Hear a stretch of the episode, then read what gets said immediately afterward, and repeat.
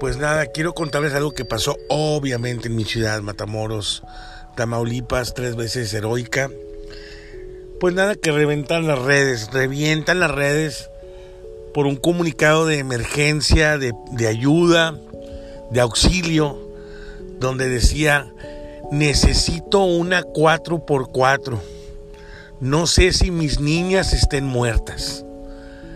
¿Te imaginas el encabezado de, del auxilio en, redes sociales en el momento que alguien pone eso? Eh, obviamente había llovido bastante en la ciudad. Y pues empezó la alarma y empezó a moverse la gente. Aquí en Matamoros es una ciudad de, pues de playa, donde la gente, hay muchos clubs, hay mucha gente que se apoya, que, vaya, que tiene esos, esos, esos coches alterados, ¿verdad? Con buenas llantas, buena suspensión, este 4x4 este, reforzados y etcétera.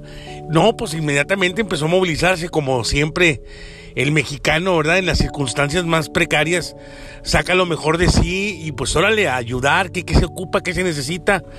Pásate la dirección, dónde pasamos por ti, ¿Dónde, a dónde hay que acudir, cuál es el tema, ¿verdad? ¿Cómo no sabes si están vivas o no tus niñas?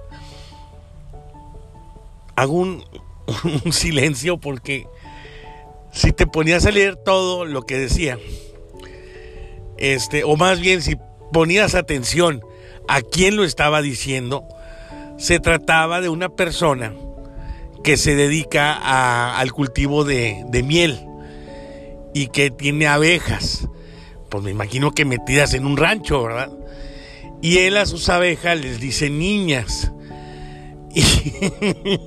Y, él puso que pues no sabía si estaban muertas o no, pues obvio, porque pues había llovido demasiado, no sabía si se habían ahogado o qué había pasado con ellas.